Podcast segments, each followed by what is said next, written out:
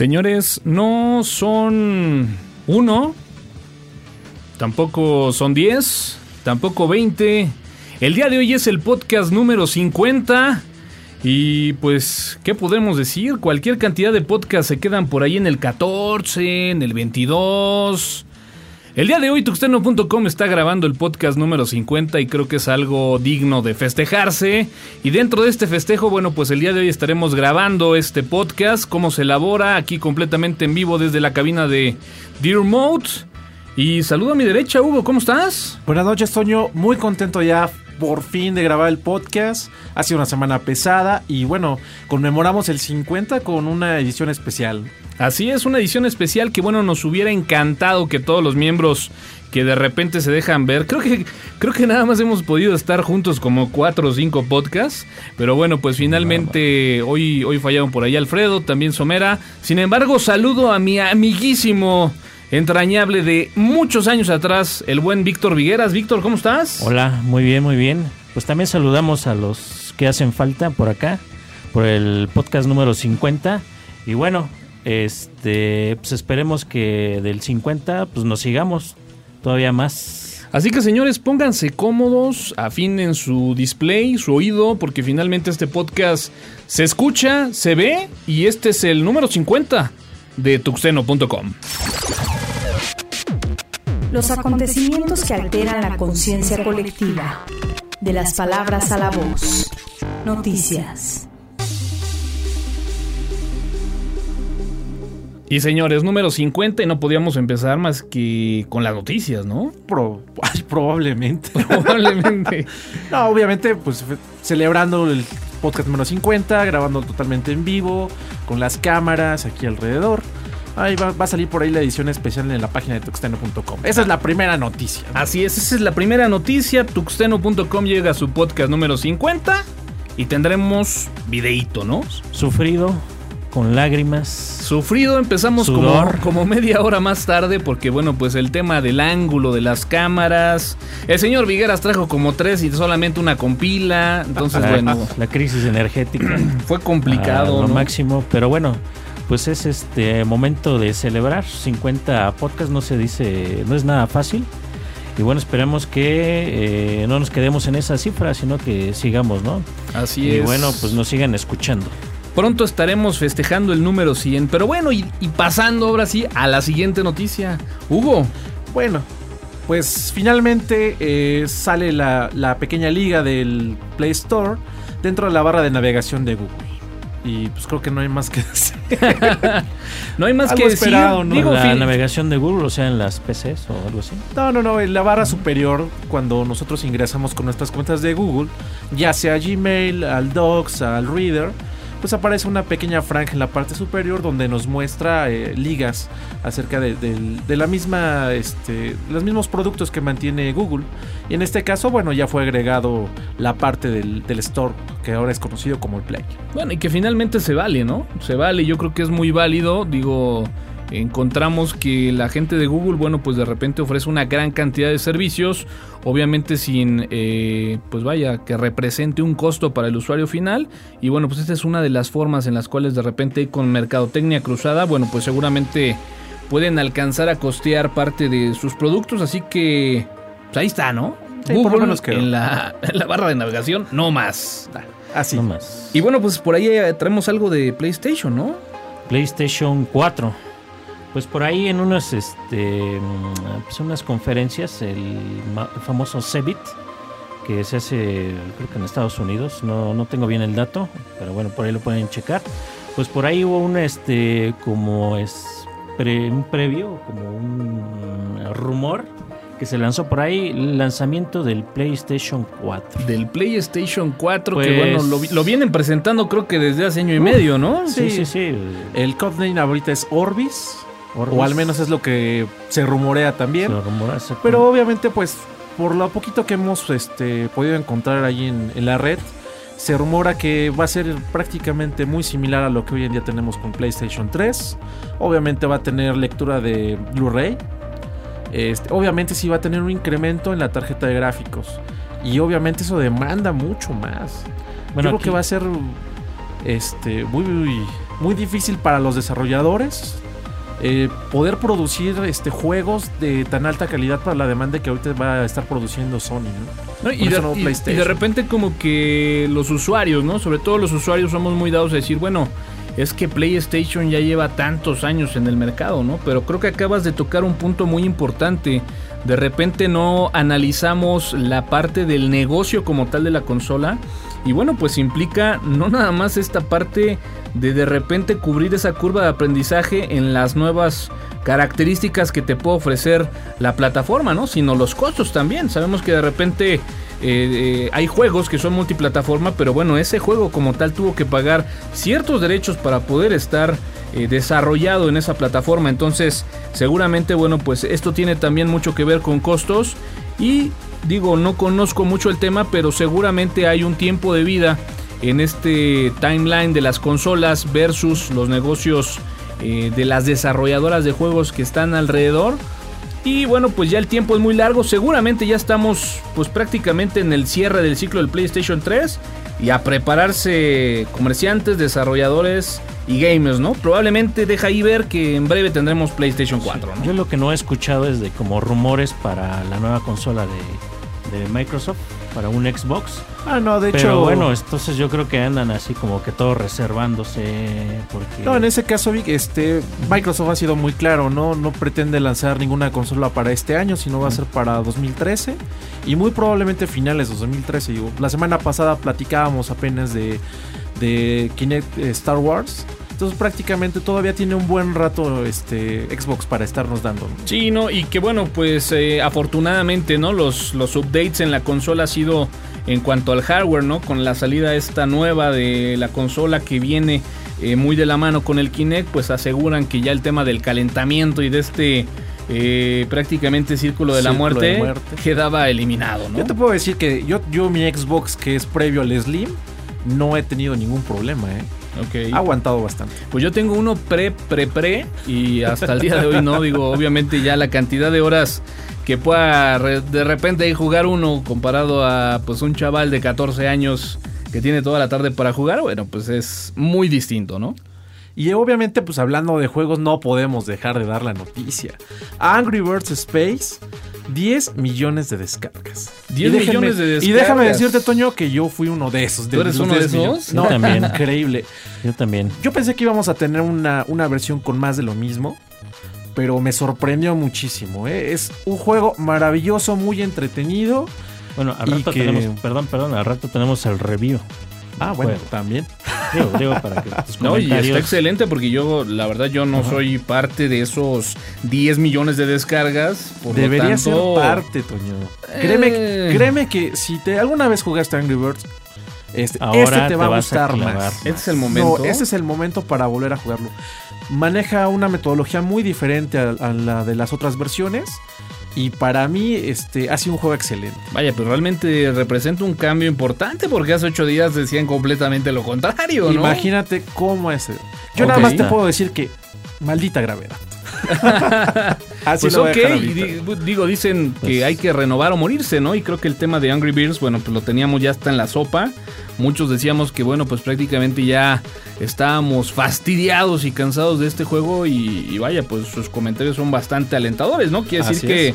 renovaron y probablemente le están pegando nuevamente, ¿no? No, durísimo, ¿eh? Va a, ser, va a ser un juego muy, muy bueno. bueno, Muy pues bueno. vam- vamos a esperarnos entonces. Más adelante tendremos el review, El review. ¿no? Exacto. Con Lo que es digno de llamar la atención es, bueno, pues este movimiento de RIM, ¿no? Que prácticamente, bueno, pues ha bajado la guardia. Dice en este momento, creo que contra la manzana y contra el androide no va a tener nada que hacer.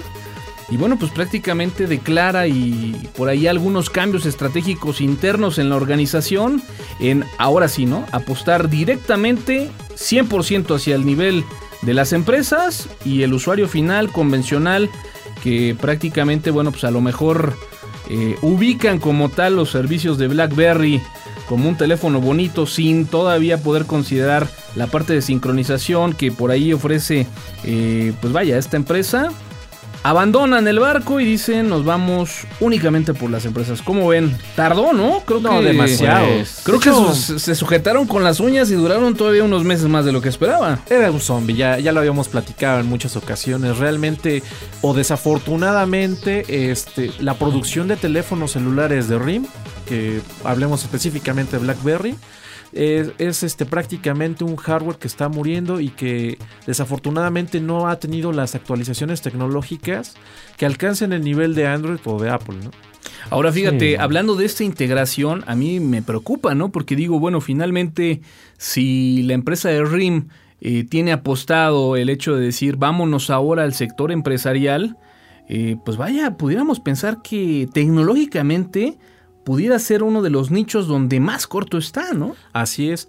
Eh, obviamente siempre han estado soportados por su tecnología de, de BIS.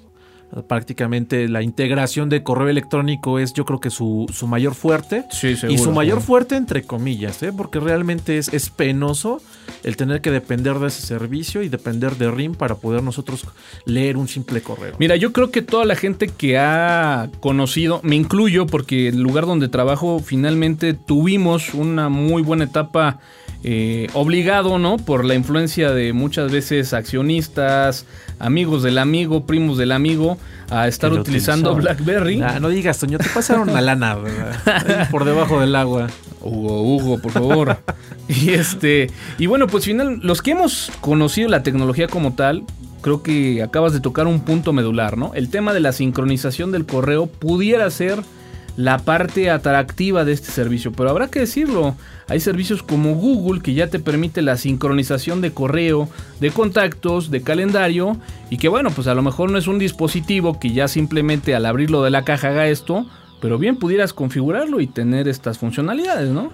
Pues, pues yo creo que estos movimientos es como que el último aviso para eh, sobresalir o para desaparecer completamente.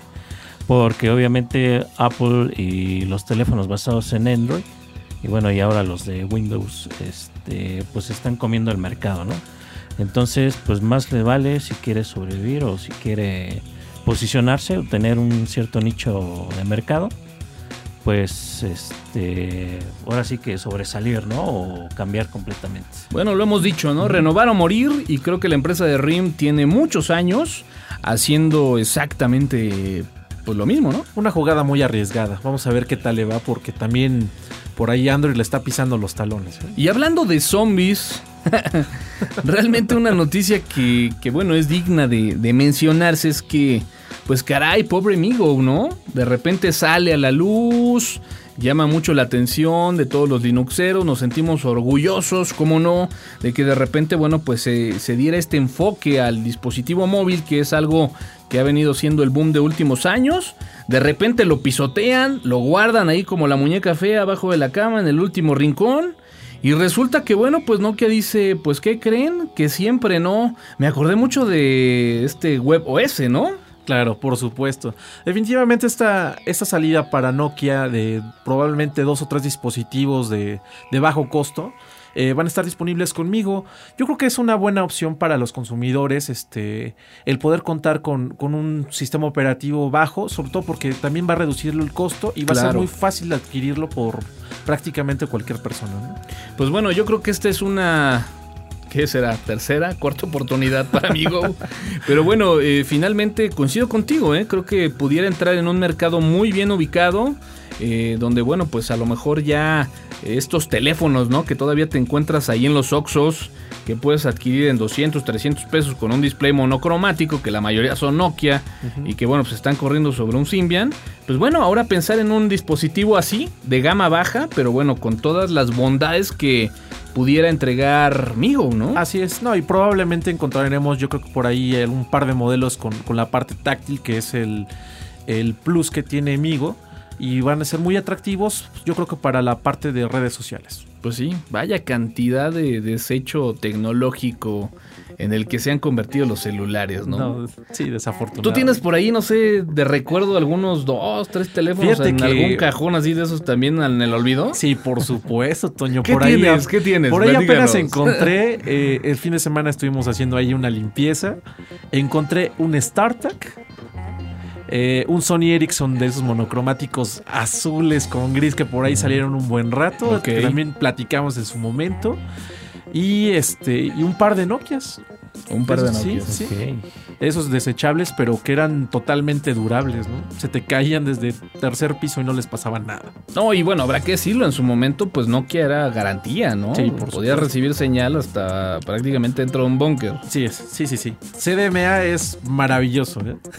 Bueno, Pero pues yo creo seguimos que avanzando. al tiempo tendremos que tener ya prácticamente a la vuelta de la esquina algunos de estos contenedores de desechos eh, tecnológicos, porque bueno, vaya que el crecimiento y la aceleración del cambio de estos dispositivos y el consumismo principalmente, pues nos hacen estar cambiando de dispositivos al día de hoy. Me da risa porque bueno, finalmente hoy como que la mayoría de nosotros sacamos las cámaras ahí de la chistera para efectos de tener unas 3, 4 Para que tomas en este podcast. ajá. Y bueno, yo tendré que ser sincero, ¿eh? Yo puse por ahí mi blog y, creo, creo que tiene dos años y medio o tres que no la uso, ¿no? Y bueno, pues ahí está. Ahí y está, sigue funcionando, ¿no? Pero sí, de no. repente ya no es tan práctico, el práctico. decir, bueno, pues vamos a cargar una cámara de video únicamente, ¿no? Sí, así es.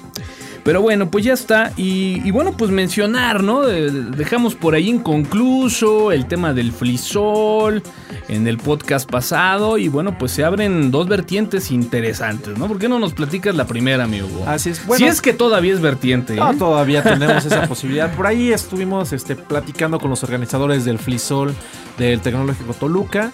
Por ahí se perdió nuestras solicitudes de, de- de- de pláticas. Pero bueno, ya retomamos un poquito eso y parece que ya nos las aceptaron, ¿no? Entonces, pero también me comentabas, Toño, que por ahí hay otra invitación. Así también, ¿no? es, también está la invitación por ahí de, pues bueno, estar ahí en el Flisol de Grupo ICIMA, que bueno, pues finalmente es una universidad que ha venido creciendo y que ya en algún momento ya hemos trabajado con ellos muy de cerca, sobre todo ahí con, con el buen Adalid. Adalid, hombre, ya págame el varo ahí que me debes, ¿no? A ver si ahora que nos veamos ya te pones a mano. Y bueno, pues por ahí surgió la, la invitación, ¿no? Eh, prácticamente ahí en Grupo Isima, bueno, pues hemos dado cualquier cantidad de, pláticas, pero ya de mucho tiempo atrás, entonces bueno, pues sería interesante por ahí regresar y bueno, pues está por ahí la propuesta, ¿no? De estar ahí haciendo algún streaming del podcast, vaya. Temas interesantes, ¿no? Que les iremos revelando ahí poco a poco. ¿Cuánto falta, eh? Para el Pues estamos prácticamente a un mes, Toño. El día 28 de abril. Pero sí es en abril, ¿verdad? Sí, El sí es en abril. en abril. Así es. Ok. Bueno, pues ya está. Pues que chequen sus flisoles locales donde se encuentren, independientemente de los que ya estén confirmados, que los chequen. Así es, independientemente de que por ahí se llegue a amarrar algo con Grupo Isima, estaremos viendo ahí la posibilidad de, pues no sé, darle entrada a algunos, pues, eh, podescuchas, podseguidores de Tuxteno y que, bueno, pues eh, puedan entrar ahí a las conferencias que seguramente el señor Tux Dragon, Hugo, Terminus BR, el señor Víctor Somera, que hoy no está. Y bueno, pues de su servidor estaremos por ahí compartiendo con, con la gente de Lisima. Y bueno, ya nada más para cerrar el tema, eh, me llamó mucho esta atención, eh, me llamó mucho la atención esta, esta noticia y que bueno, pues da pie al tema central del día de hoy del podcast. No vamos a adelantar nada, pero bueno, eh, interesante, ¿no? Esta noticia de Múnich que bueno pues adoptaron por ahí el esquema de utilizar Linux y OpenOffice como tal eh, básicamente estos dos productos. Y bueno pues se habla de que prácticamente ya se ha tenido un ahorro de cerca de 4 millones de euros, ¿no? Interesante. No, muchísimo, Toño. Eh, todo lo que es Europa siempre ha estado a favor del software libre. Yo tengo recuerdos universitarios que en la parte de intercambios internacionales, toda la gente que llegaba de Francia, de Alemania, era gente que llegaba con sus laptops con Linux. Ok. O sea, ellos no usaban en lo absoluto un Windows, ¿eh? Y si lo tenían que usar, usaban un, este, una ventana virtual. Bueno, pues entonces yo no sé de qué pueda presumir el señor Bill Gates de que tiene una máquina con Windows en todo el mundo. Eh, hay como que una trampa, ¿eh? hay una Bueno, trampa. Digo, se ha hecho Quedó muy evidente, cerca, ¿no? ¿eh? Claro. Sí, pero esta es una muy buena noticia, sobre todo porque eh, se establecen puntos donde podemos hacer comparaciones ya hoy en día, ¿no? Una ciudad tan importante como la que es Múnich ya ofrece este, la posibilidad de que a nivel gobernación eh, podamos tener este, estos sistemas operativos. Digo, no Y- tengo bien cuál sea, pero, Pero, pues no importa, es software libre. pero bueno, por la cantidad sí es algo importante, ¿no? Porque eso lo pueden invertir o lo pueden este, plasmar en servicios para la ciudad, ¿no? No, por supuesto. Señores, este es el podcast de tuxteno.com número 59. No, número 50, regresamos. Ya casi.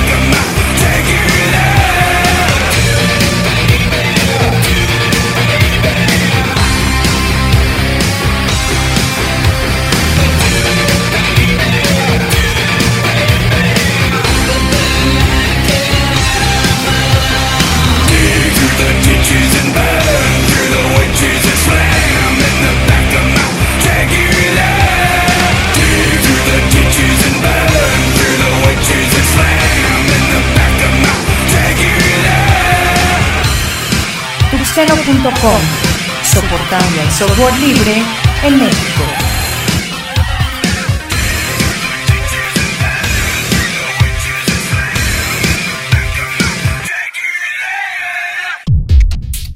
Esta es la señal activa digital.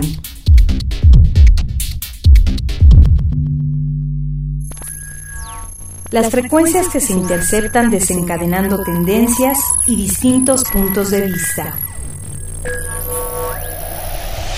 El tema.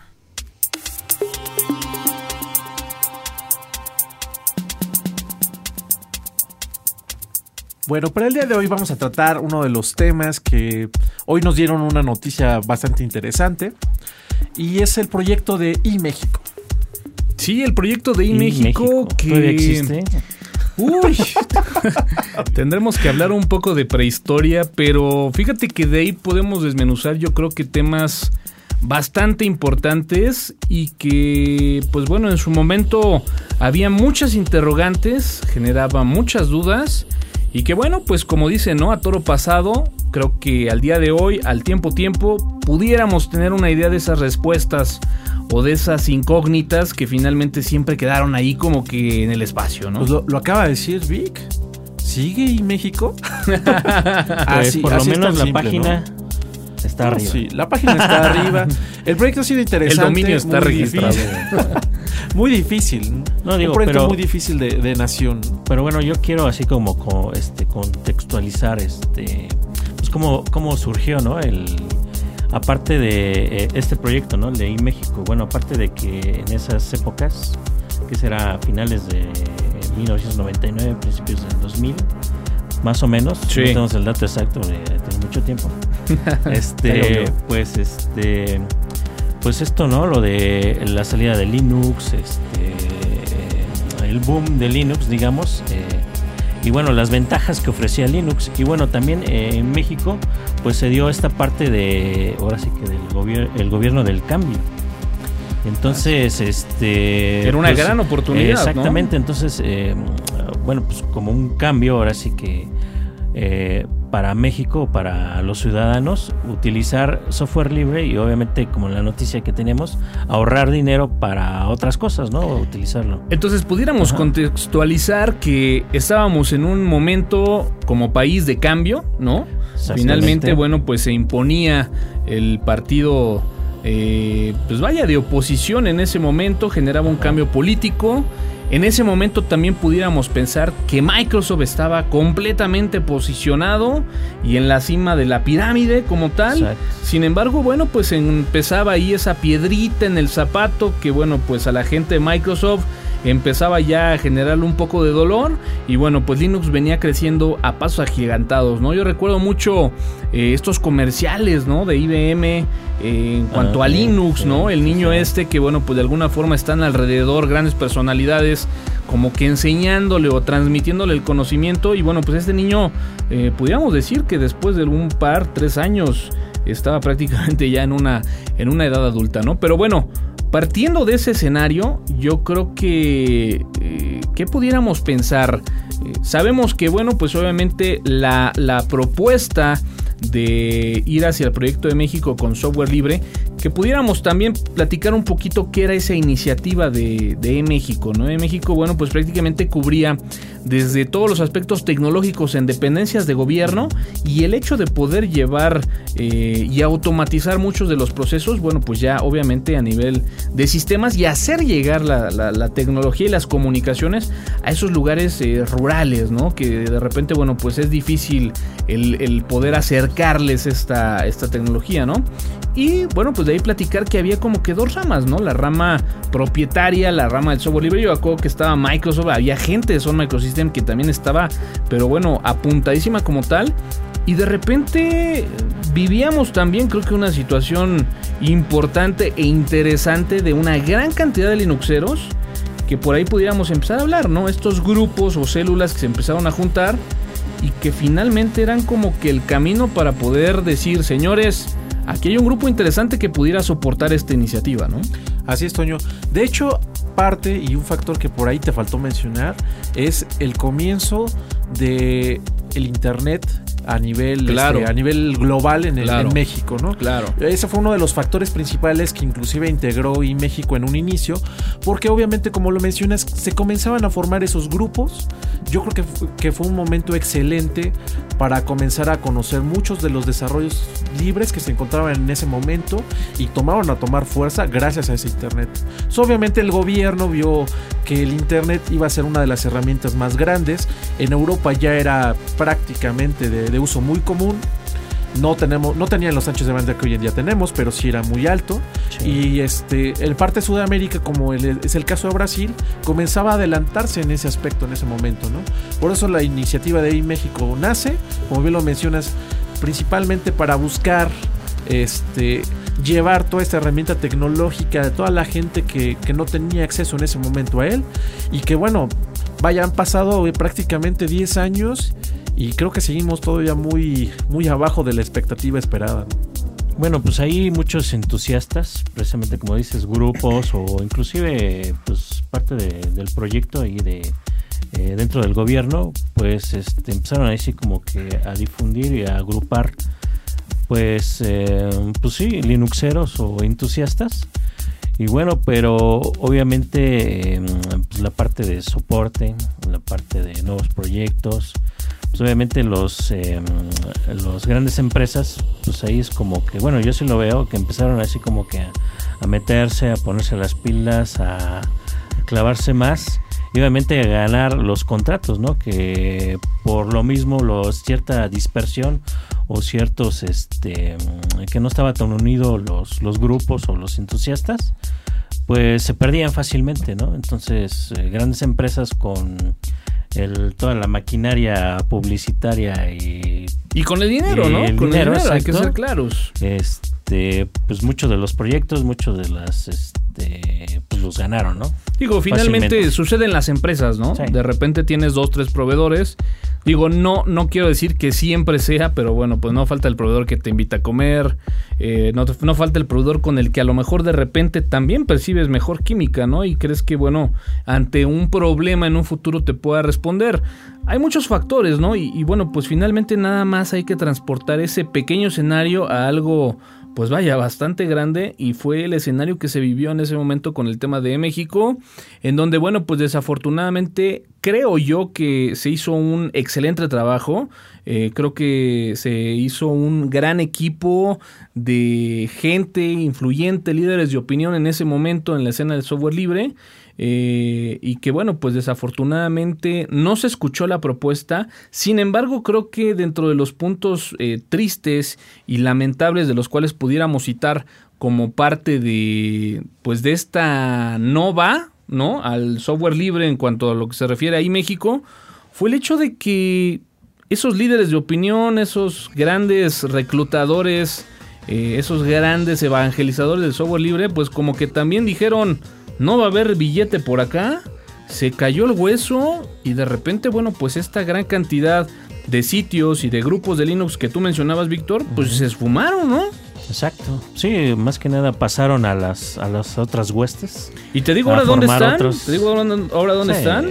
Pues en las grandes em- No, no, no, ni No, siquiera no. las grandes empresas vieron la gran oportunidad que representaba Asterix Ah, con bueno, Linux en las empresas y ahorita todos los que eran Linuxeros, todos los que estaban de alguna forma desarrollando, todos los que estaban de alguna forma eh, montando servidores, reemplazando en aquel momento servidores de Windows con servidores Linux, Apache, de bases de datos, ahorita están con servidores Linux y Asterix.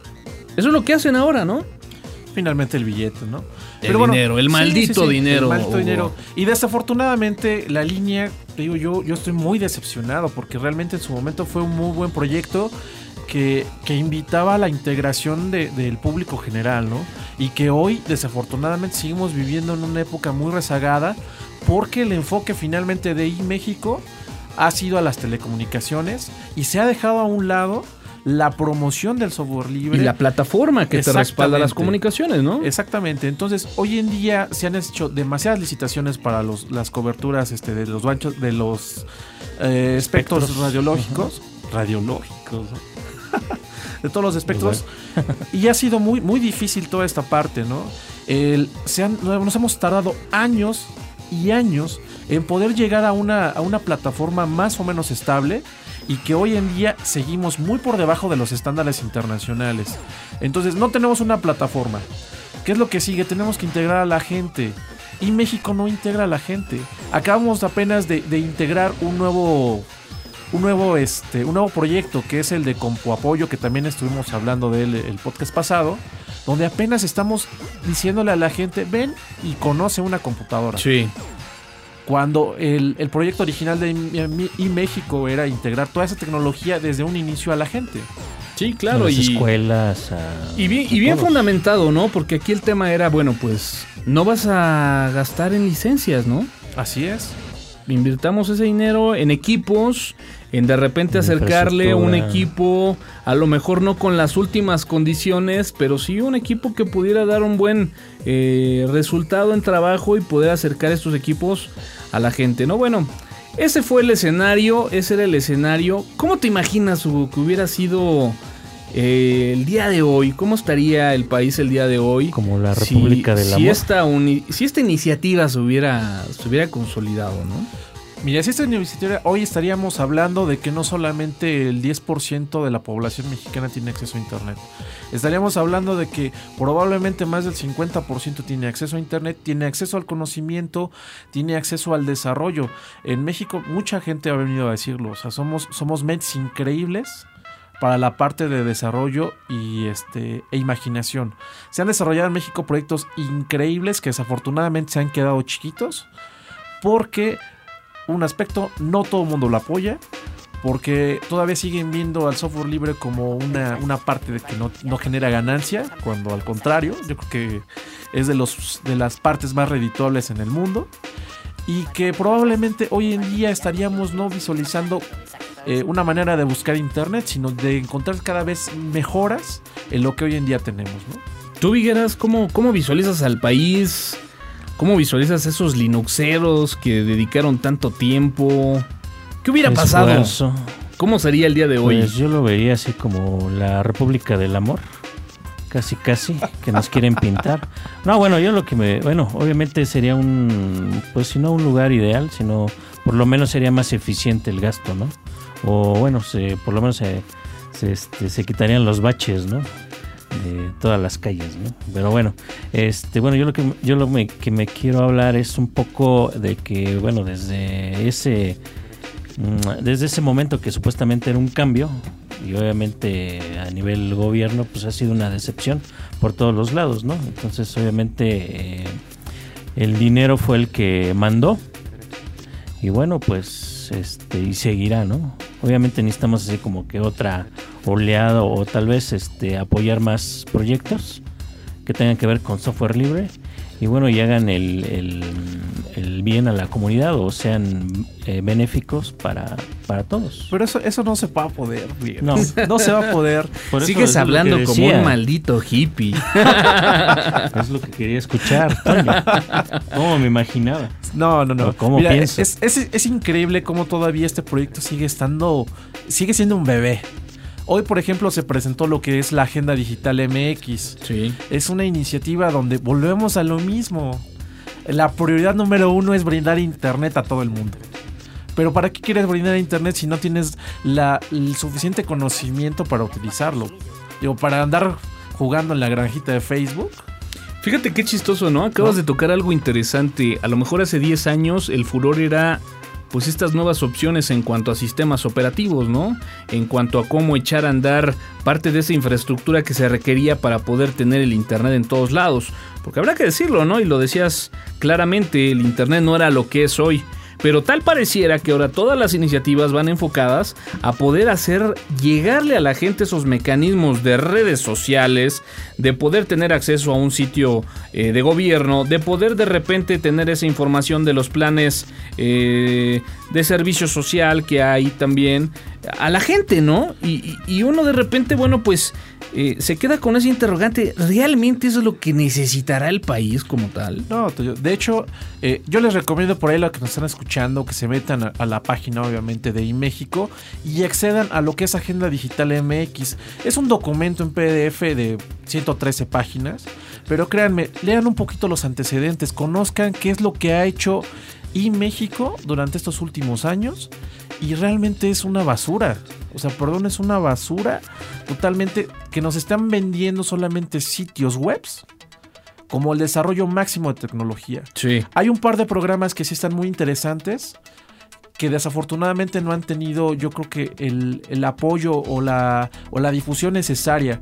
Por ahí hay una, hay una parte que está totalmente dedicada a la educación donde pues prácticamente no se sabe nada, ¿no? Y yo, por ejemplo, en el caso de, de tecnología y educación, te puedo mencionar mejor el caso de Telmex, que en algún momento estaban prestando laptops ¿no? en, algunos, en algunas bibliotecas, y cosa que el gobierno no ha hecho. Sí se podrá hackear, digo, hack- este, reír acerca de que ha, ha instalado millones y millones de computadoras en escuelas públicas, pero al final el conocimiento de los niños se queda ahí y solamente es para seguir viendo contenido basura que tenemos en la red. Fíjate, voy a poner un ejemplo y seguramente más de tres me van a crucificar, pero no, no tengo problema, voy a arriesgar el comentario.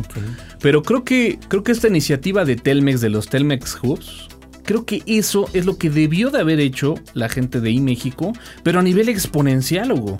O sea, Totalmente deberíamos de, tener una, pr- prácticamente como a nivel delegacional, un, un centro de este tipo, ¿no? Así es. Con un gran alcance para que la gente pudiera acercarse y poder estar interactuando, poder ahí sí a lo mejor hablar de que pudieras tener ese mecanismo para acercarte a ese sitio, a ese portal, porque además se quedaron con el concepto de portal del año 2001-2002 y poder estar interactuando con esa información, conocer los planes que están ofreciendo el gobierno, poder eh, tener iniciativas, a lo mejor hablar hasta de comercio electrónico como tal, pero bueno, al día de hoy pues, no se tiene, ¿no? No, totalmente. Pues era, era una- uno de los proyectos, ¿no? De acercar a comunidades eh, rurales o, a- o de difícil acceso computadoras y acceso a internet. Pero ¿no? digas, pero, por ejemplo, una indígena que le va a preocupar andarse conectando a internet. claro. no, pero bueno, ahí Digo, los problemas si de que no hay es- luz y etcétera, No, no, etcétera. exactamente. Digo, hay, hay prioridades básicas. Digo, sí, iniciativa de México, la iniciativa de México es muy buena, pero hay que tener ciertos enfoques. O sea, si le vas a llevar tecnología a una zona rural, no le lleves una computadora. Llévale una máquina de construcción que puede ser monitoreada. Llévale eh, ciertos, ciertas herramientas que le pueden ayudar. No nada más la tecnología es una computadora, ¿no? Y esa, es, y esa es la propuesta que debió haber hecho y eso, eso dice finalmente en México, ¿no? Que ellos pretenden integrar las TICs, la tecnología de información y, y comunicación. O sea, se quedan muy cortitos, o sea, realmente es, es triste ver, no sé quiénes son pre- precisamente las, las personas que están detrás de la organización y de la planeación de, que tiene ahí México, pero están, yo creo que encerrados todavía en el mundo de los 80s, 90s. Sí, es triste, es triste que ver que un proyecto que realmente prometía, que desde mi punto de vista grandes líderes de opinión en el tema estuvieron en algún momento involucrado, tal pareciera que ahora es un proyecto ahí de esos chiquitos, ¿no? Que quedaron como, para, como parte de una agenda de trabajo y que bueno, pues finalmente, pues se quedaron ahí, se quedaron Sí, en el por olvido. supuesto. Sin embargo, bueno, pues hoy el día de hoy, en el podcast número 50, recordamos este proyecto de nombre y México.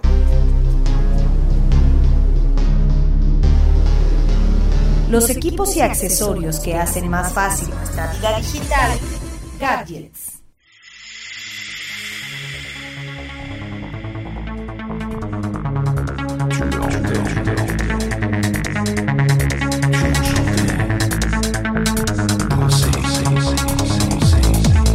Bueno, estamos aquí en el podcast número 50. de Número Tuxteno- 50. ¿Cómo me he equivocado el día de hoy en el número? Pero Es bueno. que ya, ya estás esperando a los demás, Toño. Sí, es, es correcto. Ya estamos con la planeación estratégica del podcast Muy 60. bien, muy bien.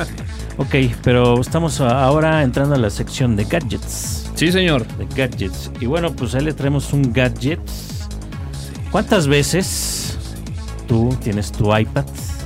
Y bueno, y eres aficionado a, pues acá a tocar guitarra, ¿no? El Guitar Air. Guitarra. bueno, más allá, ¿no? O sea, tienes tu guitarra y aparte tienes tu iPad, ¿no? Y bueno, pues este, obviamente para tocar con cierta distro- di- distorsión o tener efectos, pues necesitas acá como que un, La unos pedalera, ¿no? unos pedales o pedales un rack que tenga varios pedales. Bueno, traemos aquí un gadget que nos encontramos que se me hace bastante bueno. Bueno, para todos los que les gusta tocar guitarra Ok. y si quieren verse bien este bien acá. o sea, Viene, bien- viene entre músico rockero geek exactamente. ¿No? Bien- Porque me imagino que va a sacar algún gadget para algún iPad y un iPod. Eh, exactamente, ¿no? precisamente es un, eh, bueno, el producto se llama Digitech, Digitech IPv10 Guitar Effects Pedal Board, o sea, Ah, hace, canijo. o sea, un em, Una pedalera, ¿no? Una Para- pedalera Para efectos de la para guitarra. efectos de guitarra, exactamente, así de Así. sencillo. Y bueno, Simple. lo particular de este es que, bueno, es eh, tú puedes este, descargar la aplicación en tu iPad y bueno, tiene como una especie de, mm, ¿cómo le podemos decir? Como de, mm, ¿qué será? Pues no sé, como de una caja, de una cajita. Es una pedalera tal. Sí, pero bueno, que puedes insertar. Insertar tu Ahí iPad, colocas la iPad. la conectas Ah. y bueno, tiene ahí sus botoncitos para que tú desde el este pues, con el pie, ahora sí, pues le selecciones cada uno de los efectos que trae. Esta pedalera pues más o menos o caja de efectos pues eh, dónde está el precio que no lo veo. Bueno, yo, yo, yo creo que estos estos este gadgets los, los, los busca Vic pensando en ti, Toño. Así totalmente pensando en Sí, ti. el Pero único bueno, detalle los es de que de yo ¿no? toco ni las claves, ¿no? Bueno, le pego a la batería, pero a lo que tenga que ver con cuerdas, jamás. Nada de nada. Bueno, pues tiene un precio en este en libras de 499 libras. Ok. Y bueno, pues pueden descargar la aplicación. Ahí este pues tiene la pantalla tiene este todos los efectos y bueno, adaptan este pues como rack o como cradle o como no sé, adaptador. Le conectan su iPad y con los piececitos le pueden ir apretando cada uno de los efectos que necesiten. Obviamente conectar su guitarra y pasársela muy bien. Y bueno, ¿tú finalmente tocas la guitarra, Vic, o algo así? ¿O, Pues este o, o sí, o sí afino- buscaste el gadget de pensando en mí, como dice el Hugo? Afino las maracas, podemos decir. Ok, pues mira, qué curioso. Pensamos el día de hoy también en gadgets, eh, a fin de cuentas, musicales, ¿no? Y bueno, este es para ti, mi Hugo. Excelente, Que yo venga, sé que tienes otro tipo de herramientas y cuestiones de este tipo, pero bueno, finalmente para todos aquellos que tienen un DJ encerrado en cuerpo de geek, creo Recuerda- que todos, todos somos DJs. Todos ¿no? somos músicos, todos somos DJs. Es correcto, es correcto. Entonces, bueno, eh, hay una aplicación en la iPad que seguramente pues más de 10 la han de conocer. De hecho, nosotros la utilizamos mucho, incluso aquí en el podcast de tuxteno.com, se llama DJ. Y bueno, pues básicamente es una aplicación que simula, pues vaya, un par de platos, ¿no? Así Estos es. platos en donde, bueno, pues puedes poner tu eh, discos y bueno, hacer eh, algunos eh, crossfades para de alguna forma, bueno, pues ahí pegarle un poco a la mezcla. La verdad es de que esta aplicación salió desde el iPhone, desde el iPod. Y bueno, pues cuando llegamos, ¿no? A la parte de las tablets y del iPad, pues bueno, fue verdaderamente funcional más por el tamaño, ¿no? Del display. Y habrá que decirlo, es una de las mejores eh, aplicaciones, al menos en lo que yo he podido, yo he podido probar. ¿La conoces? Sí, Hugo? por supuesto, Toño. De hecho, he estado jugando ahí. Ahorita que acabo de adquirir una- un nuevo juguetito ahí también. Este, maravilloso. ¿eh? Un pequeño juguete de la marca Numark. Que bueno, pues finalmente este también es Numark. Este Ahí también vamos, es Numark. claro. Y bueno, pues se trata del EDJ Live. Que bueno, pues es muy simple, es muy sencillo. Es un gadget para esta aplicación como tal. Y bueno, pues obviamente al incorporar el soporte de dispositivos eh, o controladores MIDI dentro del iOS, bueno, pues nos permite conectar cual- prácticamente cualquier controlador que soporte estos eh, controles MIDI estándar. Y bueno, pues eh, con estos platos como tal, si antes era sencillo poder hacer mezclas a través de una iPad o un par de iPads, bueno, pues ahora prácticamente vas a tener lo que son los dos platos físicos, vas a tener tu crossfade completamente físico y algo que me llamó mucho la atención pues es el precio, ¿no? Que bien si estos controladores tienden a ser caros, pues bueno, este controlador sí es un poco más barato de lo que vendría siendo un eh, controlador pues prácticamente eh, que no Convencional o sea tradicional. Exactamente, para, para un iPad, ¿no? Está cerca por ahí de los 1200 pesos aproximadamente. No quise dar el dónde, precio en libras. dónde, no quise dar el precio en libras como lo manejó Víctor. y bueno, pues de repente podrán decir, bueno, y, y pues ¿para qué nos hablan de estos gadgets? Y de repente vas a la tienda ahí de tu preferencia de música y no saben ni de qué estás hablando. ¿Te ha pasado? Totalmente. ¿Te suena? común. Señores, este, este dispositivo lo venden en Mercado Libre. Por ahí he podido ver dos, tres proveedores. Así que si usted es DJ, si se siente usted DJ, si le gusta la aplicación de DJ, tiene un iPad o un iPhone y quiere dar el siguiente nivel para pegarle a los platos, ahí está, de la marca Newmark. El controlador es EDJ Live aquí en el podcast de tuxteno.com. Pequeñas partículas que estabilizan el equilibrio de nuestro entorno. Apps. Ahora sí, Vic. Ahora sí. Cuéntanos del Angry Birds. Pues sí, pues lo que habíamos prometido de que íbamos a hablar un poco sobre el Angry Birds Space. O sea, imagínate Yo creo que- el, el nivel de plática que vamos a tener en los siguientes 5 o 8 minutos. Sí va a ser mucho más científica la, la plática.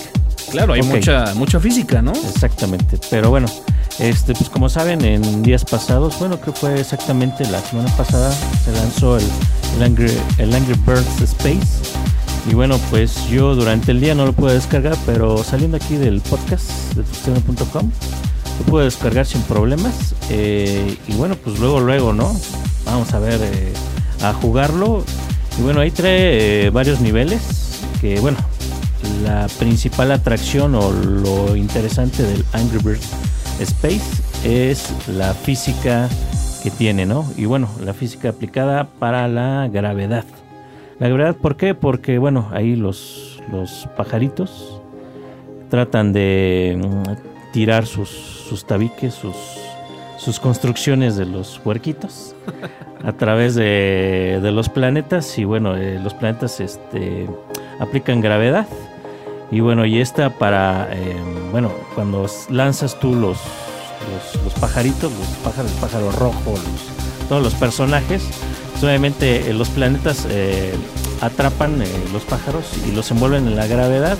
Y bueno, y, y adquieren ciertas trayectorias que bueno, que ahí tú debes descifrarlas. Bueno, los primeros niveles son, digamos que, sencillos.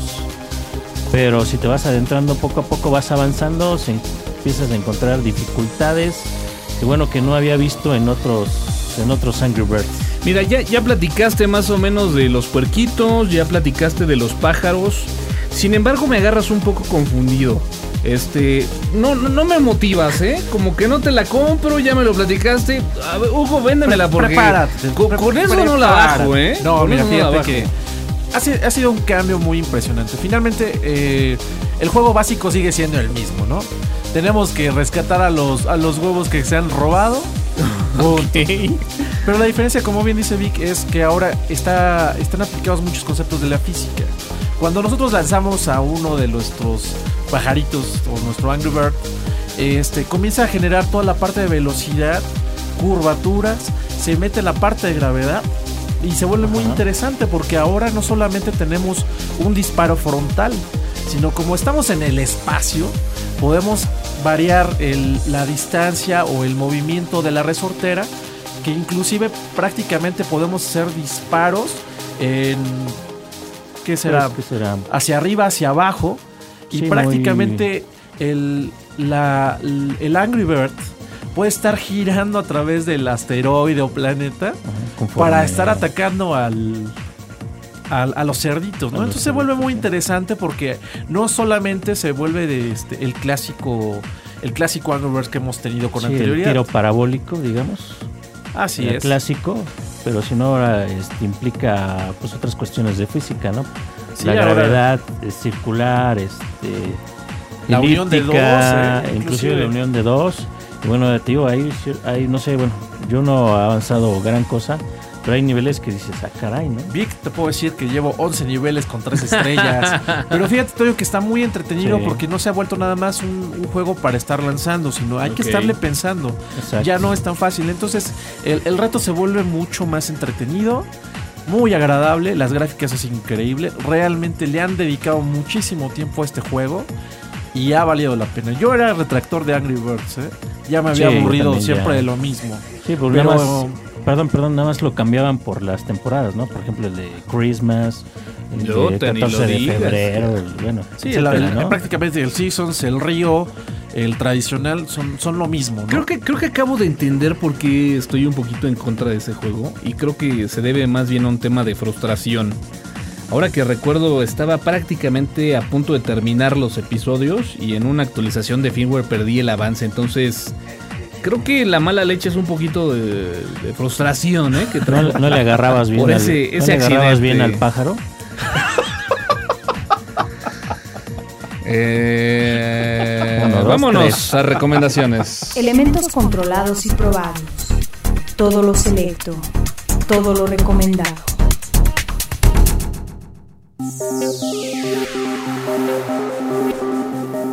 Bueno, y después de esta gran plática de altura, hoy traigo una recomendación. un- se trata de un software, eh, básicamente en, en PHP.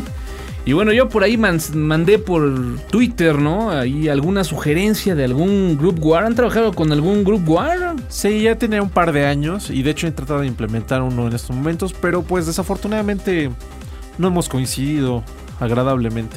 Fíjate que de repente, no sé si les pasa que... eh, a, mí, a mí al menos, esta es la segunda vez que me pasa, ¿no? En alguna ocasión tuve la necesidad de utilizar un CRM o de poder hacer alguna propuesta de CRM.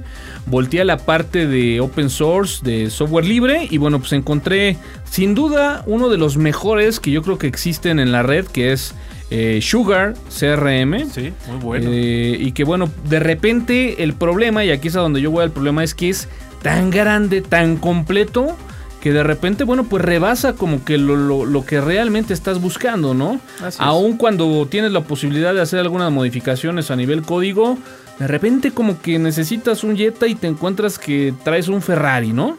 Eh, y, bueno, de repente pasa lo contrario, ¿no? Encuentras algunos eh, desarrollos que ya están disponibles en la red y como que se quedan cortos, ¿no? Te gustaría que tuviera esto de más, etcétera, y bueno, pues de repente estás ahí entre tomar esa decisión de si tomas el completo o tomas el austero y o le quitas cosas o le pones cosas, ¿no? Toño, acuérdate que no hay nada a la medida de lo que tú quieres. Debe de haber, hay que debe meterle, hay que meterle. Sí, Pero hay, bueno. hay que desarrollarle, hay que quitarle, ponerle add-ons, plugins, lo que sea necesario. Pero bueno, si está, si está tan completo como dices, pues ahora sí que al Ferrari hay que quitarle Hay que irle quitando cosas, las ¿no? llantas, los Y- rines. Y, y es la gran ventaja, ¿no? De, de ser software libre. En algunos casos, bueno, pues si haces de repente algún trabajo interesante, tienes la posibilidad de compartirlo con el desarrollador original y de repente ahí ponerlo. Pero bueno, eh, básicamente el tema de hoy es un groupware que era el tema que, que de alguna forma yo estaba buscando, la solución eh, bajo ese concepto que estaba buscando. Y hago toda esta remembranza porque, bueno, finalmente me encontré una aplicación que no es un groupware, pero que finalmente cumplió con todas esas necesidades y se los quiero compartir porque bueno, pues finalmente si están en algún proceso de implementación de algún software, alguna implementación de algún proceso y que de repente bueno, tenga la necesidad de coordinar tareas, darle seguimiento, pero que no te quieres meter en broncas de utilizar un project de alguna suite de Microsoft o no quieres de repente, bueno, pues tener el gran super eh, desarrollo de projects, open project, etcétera, porque además lo quieres ver en la web, creo que se puede convertir en una excelente opción. El software se llama Task Freak. Y bueno, pues lo encontramos en el sitio de www.taskfreak.com. Y bueno, una de las cuestiones que nosotros al menos estábamos buscando era, queremos tener en un lugar ubicadas las tareas que tenemos que hacer, porque además como que tenemos tareas diarias, queremos decir quién es el responsable de la tarea y qué estatus tiene. ¿no? Excelente, Toño. El objetivo es, si tienes l- 10 tareas y de esas 10 tareas tienes 8 verdes y te encuentras con que una está en amarillo o naranjita o rojo, pues esas son las que vas a atacar, ¿no? Básico y funcional. Básico y funcional con la opción de poder estar colocando colores eh, según el porcentaje y el avance. Eh, dentro de otras características es que bueno pues podemos tener eh, diferentes proyectos con diferentes tareas asignándose a ese proyecto. Puedes tener de repente la necesidad de tener tareas que puedan ver toda la organización, pero de repente tareas que puedas tú estar coordinando muchas veces para arreglar, ¿no? Algún problema de Sí, tu totalmente. departamento que no quieres que lo vean, pero que tu gente pues sí quieres que, que utilice la herramienta, ¿no? Como tal. Así es. Y has tocado yo creo un punto esencial, Toño, que es finalmente que puede ser accedido por web. lo que facilita muchísimo, ¿no? De repente, como dices, algún proyecto local que tenemos en casa y podemos acceder rápidamente a nuestro sitio, consultar esa tarea que teníamos pendiente, porque nunca falta que se te olvida, ¿eh? Exactamente. Exactamente. Así Pues que bueno, habría que probarlo. Habría que checarlo. Pues así es. es, es este, este software entra dentro de esta categoría de. Creo que está chiquito, pero se le Chiquito pueden meter bonito. cosas. Pero está chiquito y bonito. Les repito el sitio. El sitio es www.taskfreak.com. Un administrador de tareas en PHP, software libre, aquí en el podcast de tuxteno.com.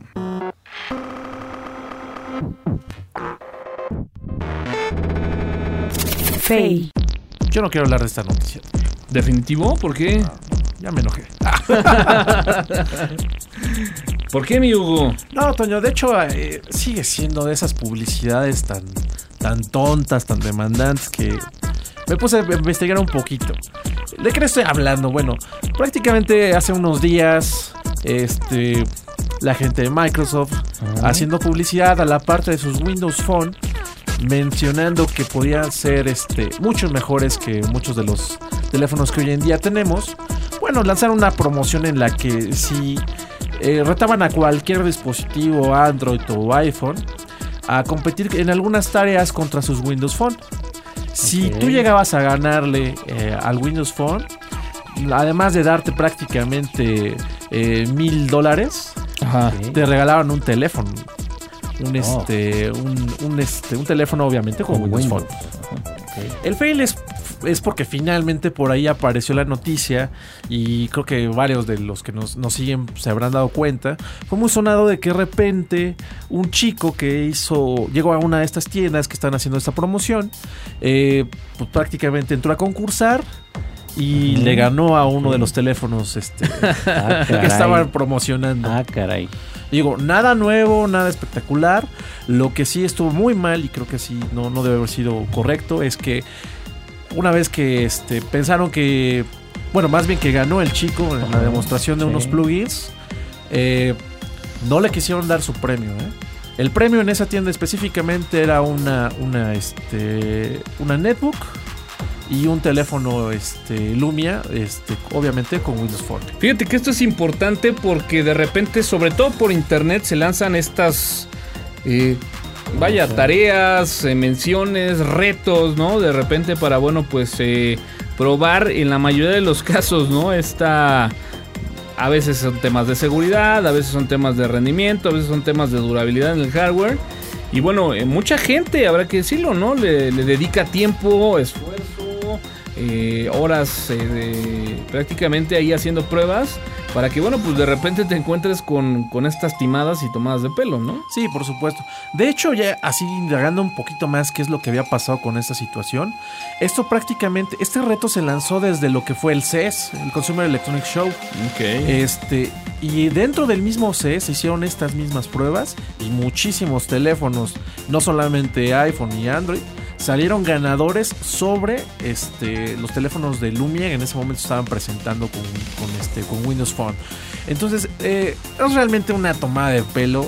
Este, yo creo que más que nada es la personalización del teléfono. Las pruebas eran muy sencillas. Este, algunas de las pruebas era que tú pudieras eh, mostrar el clima de dos ciudades diferentes en el menor tiempo. ok. Ok. Eh, la otra prueba era que tú pudieras mandar un saludo con una fotografía y publicarla en más de dos este, redes sociales. Ejemplo, Twitter y Facebook. Eh, otro, de los pre- otro de los retos, si no mal recuerdo, era el de generar una fotografía, recortarla y pegarla en un archivo de texto. Cuestiones que son widgets, Toño. o sea, realmente uno personaliza su teléfono y lo hace muy rápido. Lo interesante sería ver cuál fue la justificación para que no se lo dieran, ¿no? Seguramente hubo letras chiquitas. Sí lo leí. De hecho, este, la justificación o lo que platica este chico es que él finalmente el reto era que apagaran los teléfonos y mostraran este, el clima de dos ciudades en el menor tiempo posible.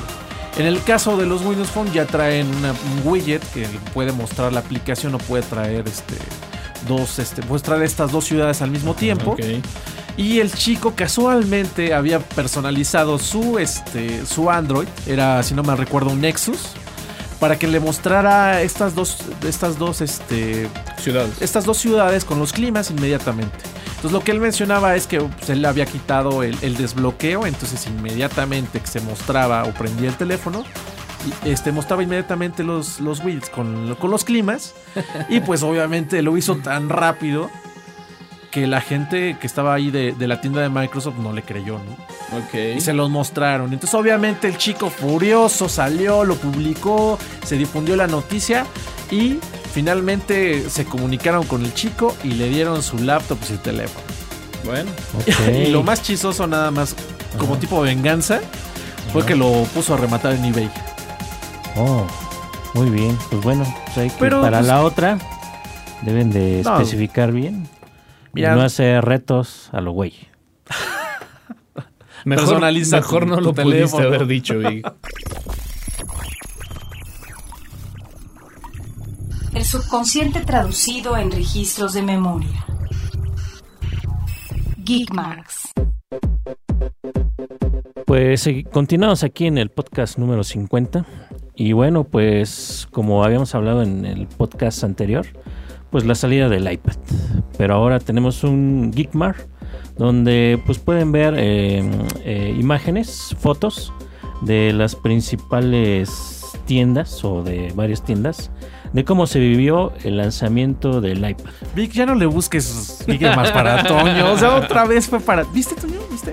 Quiere Oye, quedar pero- bien contigo, ¿eh? Pero fíjate, Bueno. al- algo que, que me llamó mucho la atención y esta noticia la, la estuve por ahí, este, no recuerdo dónde, dónde estuve escuchándola, porque yo creo que seguramente fue en el radio, pero decían que mucha gente se fue a, a formar, ¿no? A, a las tiendas y pasaron largas horas y etcétera, ¿no?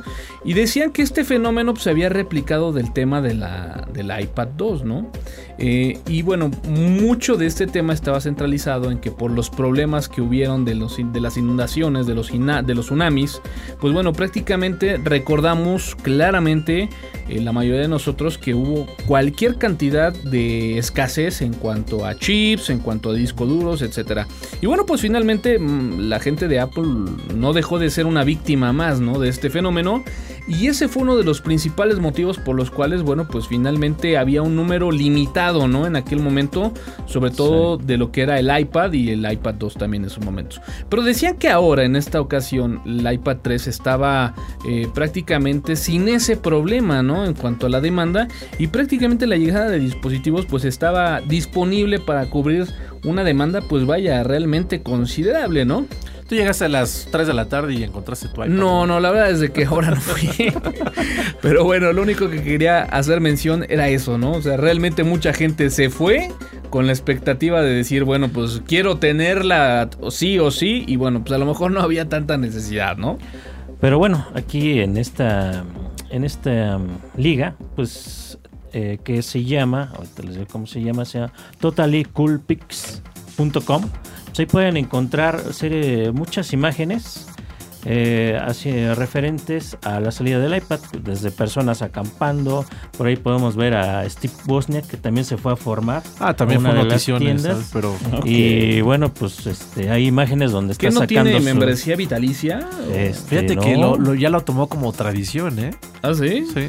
Cada vez que sale algún nuevo producto, ahí se va a formar también porque no lo va a encontrar. y no se lo regalan, qué O triste. sea, como quien dice, sí, no tiene mi membresía vitalicia. Exactamente. Sí, Qué entonces triste. podemos ver imágenes de Japón, de China, este, de Nueva York, de varios lugares.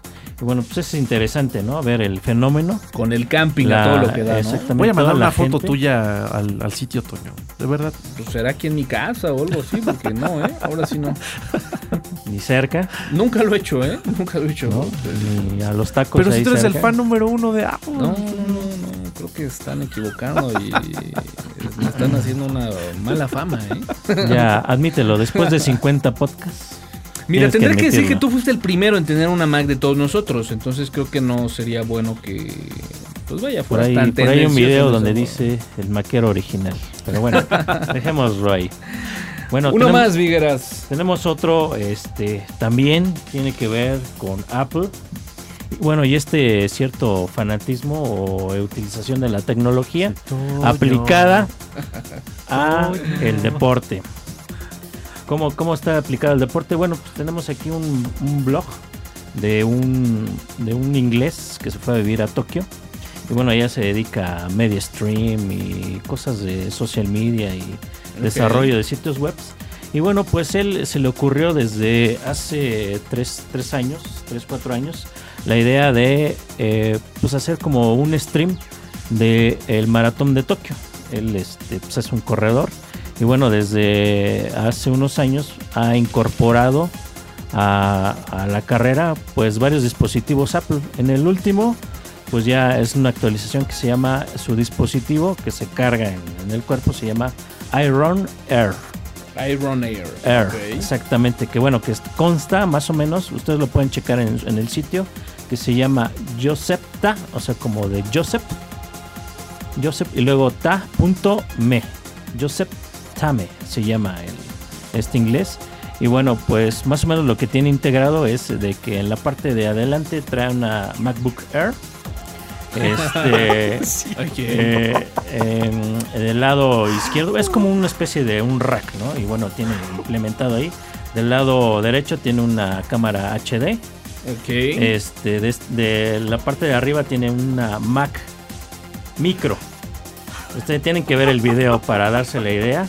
Y entonces Este, corre y va haciendo el streaming. va haciendo de- el streaming con- ¿Cómo va corriendo? cómo va corriendo este con aparatos este pues por lo regular son son a este Apple no por a- la parte del casco trae un un este un perdón un iPhone un 4S este en la parte de atrás trae unos este routers inalámbricos para estar transmitiendo tienen que ver el video este Ay, digo no. este ya es una actualización el maratón Tokio fue a finales de febrero, no tiene mucho.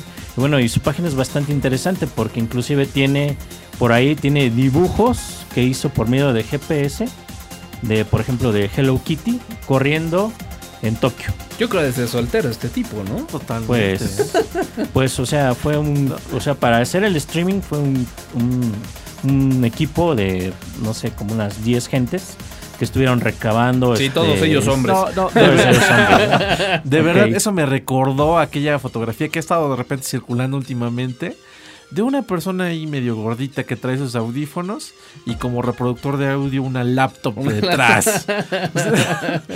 Sí, bueno, por ejemplo, en el video pues pueden ver No más o menos cómo está cómo está este pueden entrar al blog. eh, Ahora, si quieren ver el video, no hay necesidad de dar la liga, mi Vic. Nada más entren a www.facebook.com diagonal tuxteno. tuxteno.com, ahí la vamos a Y ahí lo vamos a poner en para este que momento. vean ¿no? el video exactamente. En este momento pueden ir a www.facebook.com diagonal tuxteno y ahí va a estar para que le den directamente. Sí, Oh, es- y está es, irreal, ¿no? Increíble. Sí, está- y bueno, pues él ha salido en varios programas ahí en Tokio, en, en Inglaterra. Pues es que Y bueno, es bastante vestido tan ridículo. ¿Por qué no se nos ocurre una jalada de esas para salir al menos con López Dóriga un día Es en la más, noche? vamos, vamos a hacer ¿no? algo, Toño. Vamos a hacer que, que nuestros escuchas nos manden fotografías así. Y vamos a darles un pequeño regalito, ¿no? Estaría interesante. Estaría Vamos a armar bien la dinámica. Otra idea, por, ej- por ejemplo, podría ser que hiciéramos el podcast en- completamente encuerados, ¿no? Podría ser algo pues, atractivo. no, gracias, gracias. Pues sí, ¿no? ¿No? Sí. Algo así fresco, está haciendo calor, la primavera, no sé, ¿no? Algo Únicamente natural, con los algo que sea audífonos. natural. Únicamente con los audífonos. Y a lo mejor puede hacer, no sé, tapándote con tu dispositivo favorito, ¿no? Algo así. Pudiese ser, pudiese ser. ser. Ahí está, Toño. Vamos a, vamos a regalar un par de USBs. Yo creo que sí, vamos a maquilarlo, No, ¿no? no, no, desde ahorita. Toño. Ah, Vamos ¿de a una ver. vez? La gente que Uh. nos está escuchando por ser el podcast número 50, Señor, la primera persona que nos publique ahí una foto, no desnudo, pero por lo menos mostrando algo de piel. mostra- mostrando piel, pero que se ve ahí algo Linuxero. ¿no? Ajá, un Algo gadget. geek. Algo, no, primero vamos a hacer, va, uno, se, me geek. ocurre algo. Que enseñen el sitio de tuxteno.com en alguno de sus gadgets. ¿No? ¿Te gusta? Me gusta. Pudiera ser el Facebook de Tuxteno, el Facebook de Dear Mode, la cuenta de Twitter, de. Tuxteno, el sitio de tuxteno.com, ¿no? Me Algo gusta. de Tuxteno, ¿no? Va, Con su gadget favorito, pero enseñando piel. ¿no? enseñando piel. Sale. El primero que la suba le vamos a regalar por ahí, este, pues una memoria de Una eso. memoria para empezar. Sí, ahorita los que nos están ahí este, escuchando en vivo, apúrense a sacar la, la cámara antes de que nos vayamos. Ya igual lo colocar en su dispositivo favorito el sitio de tuxteno.com y lo pueden colocar en el Facebook de Tuxteno, en el Twitter de Tuxteno o en el sitio de Dear Mode. ¿Qué te parece? ¿Una para un hombre y una para una mujer? Me parece muy bien. Ahí están dos señores, dos memorias, Si cortesía de mujeres, tuxteno.com. Lo que no saben es que son dos DDR a 100 MHz de 128 megabits para una computadora extra. No, no, no, será algo interesante, ¿no, Hugo? Sí, sí, por supuesto. Pues señores, ahí está. Digo, yo traía otro Geekmark, pero Dalo, Toño, dalo de una vez. Es el va a ser 50, suficiente. Toño. Es el 50, creo que tienes razón. Pues mira, fíjate, con todo este cotorreo, esta mala publicidad que me han hecho de que soy maquero, con ¿De toda veras? esta mala reputación que ¿Quién me han generado a través de la red, ¿Quién se ha atrevido el día eso? de hoy traigo un bookmark Linuxero. Y bueno, pues en esta búsqueda, como lo hemos estado haciendo a lo largo de este podcast, en estar eh, al pendiente de estos sitios que todavía están ahí en la trinchera recolectando contenidos de Linux, el día de hoy les traigo www.linuxhelp.net. En donde, bueno, pues es un sitio que aparte de estar generando algunos contenidos en un estilo muy de foro, pues vaya, me llamó la atención que conserva todavía este espíritu de tengo un foro con temas de Linux, pon tu pregunta y bueno, pues toda la perrada va a estar ahí dándote algunas opciones. Cuando lo vi no lo creí, sin embargo me metí en algunos de los títulos y bueno, tuve que ver que muchas de las eh, contestaciones o de las entradas, pues bueno, prácticamente eran recientes, ¿no? Ok, no sé si recuerdan por ahí otros sitios como Linux Journal, el foro de Lin- Linux Journal. Por ahí hay otro que se llama, ay no recuerdo, Linux, Linux Forums, creo, mm, no recuerdo bien. Y bueno, que pues es el, el- el clásico, ¿no? De que tú preguntas y bueno, pues bastante gente eh, te contesta, ¿no? Cualquier... Qué bonito es escuchar a Toño hablar ya de, de lo que Sí. no sea. Perdón, ya me acordé. Linux Questions.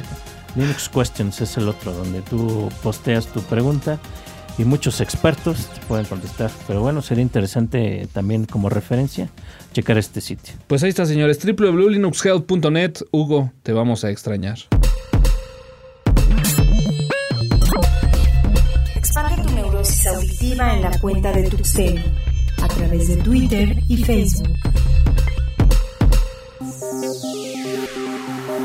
Este fue el podcast número 50. Este es el último podcast de Hugo Sánchez. Hugo, gracias. Toño, yo todavía que te estoy apoyando. El último de esta semana. De esta semana, Hugo. Eso, de ya esta ves por qué luego me da miedo. Y luego dices que no me dejas dar mis noticias de los iPhone Killers y. No, Toño. Nos no vamos a tener que ir a comer tú y yo para arreglar Bueno. esto. Toño, yo creo que hay que dar también un, un regalito a la gente que nos escucha a través de las repeticiones de, de Tuxteno. Por ahí también Serviradio, afortunadamente, nos, nos sigue y nos está dando retransmisión. Sí, señor. Este, creo que si no mal recuerdo, los días domingos. Los domingos. Y por ahí creo que también este, entre semana, martes o miércoles, ¿no? Entonces vamos a también darles este, oportunidad para que la misma gente que nos está escuchando pues, también pueda mandar su, su fotografía, ¿no? Ok, me parece excelente. Le daremos seguimiento. Estaremos nombrando a los seguidores eh, de este podcast que, bueno, pues se conviertan en los ganadores de estas memorias en el próximo. En el próximo podcast quiero aprovechar para mandar un saludo, caray, de repente es increíble lo que puede llegar a ser la red. Eh, seguidores, escuchas que nos siguen a través de www.tuxteno.com o descargando el podcast a través de iTunes. Gente de Colombia, gente de Argentina, gente de España, gente de Perú.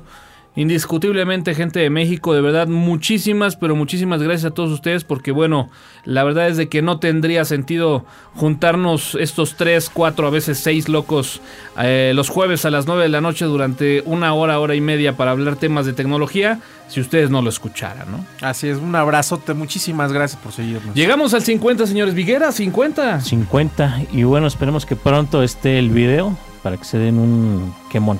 Bueno, yo de una vez quiero dejar claro, el video va a estar a cargo, la producción del señor Víctor Vigueras, en el audio su servidor, así que si, si de repente este Cualquier podcast distorsión, sale por ahí de diciembre de este año, bueno, pues échenle la culpa a Víctor Vigueras. cualquier distorsión. Es pura casualidad. Cualquier distorsión es de- porque Víctor, por más que le digo, le pega el micrófono, pero bueno, como si se lo fuera a comer. Hugo, algo más, vámonos. No, pues todo, muchísimas gracias. Arroba TuxDragon por ahí por los que me quieran seguir. Y pues nos esperamos en la próxima. Muy bien. Vigueras, vámonos. Vámonos.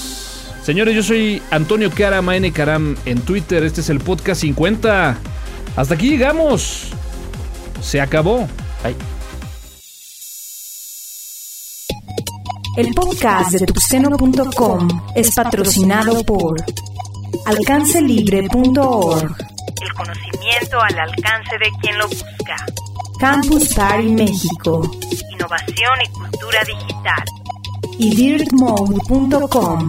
Generando contenidos radioactivos, auditivos en la red. Oxeno.com es una producción de Dirt Mode, bajo la licencia Creative Commons versión 3.5, atribución no comercial, México.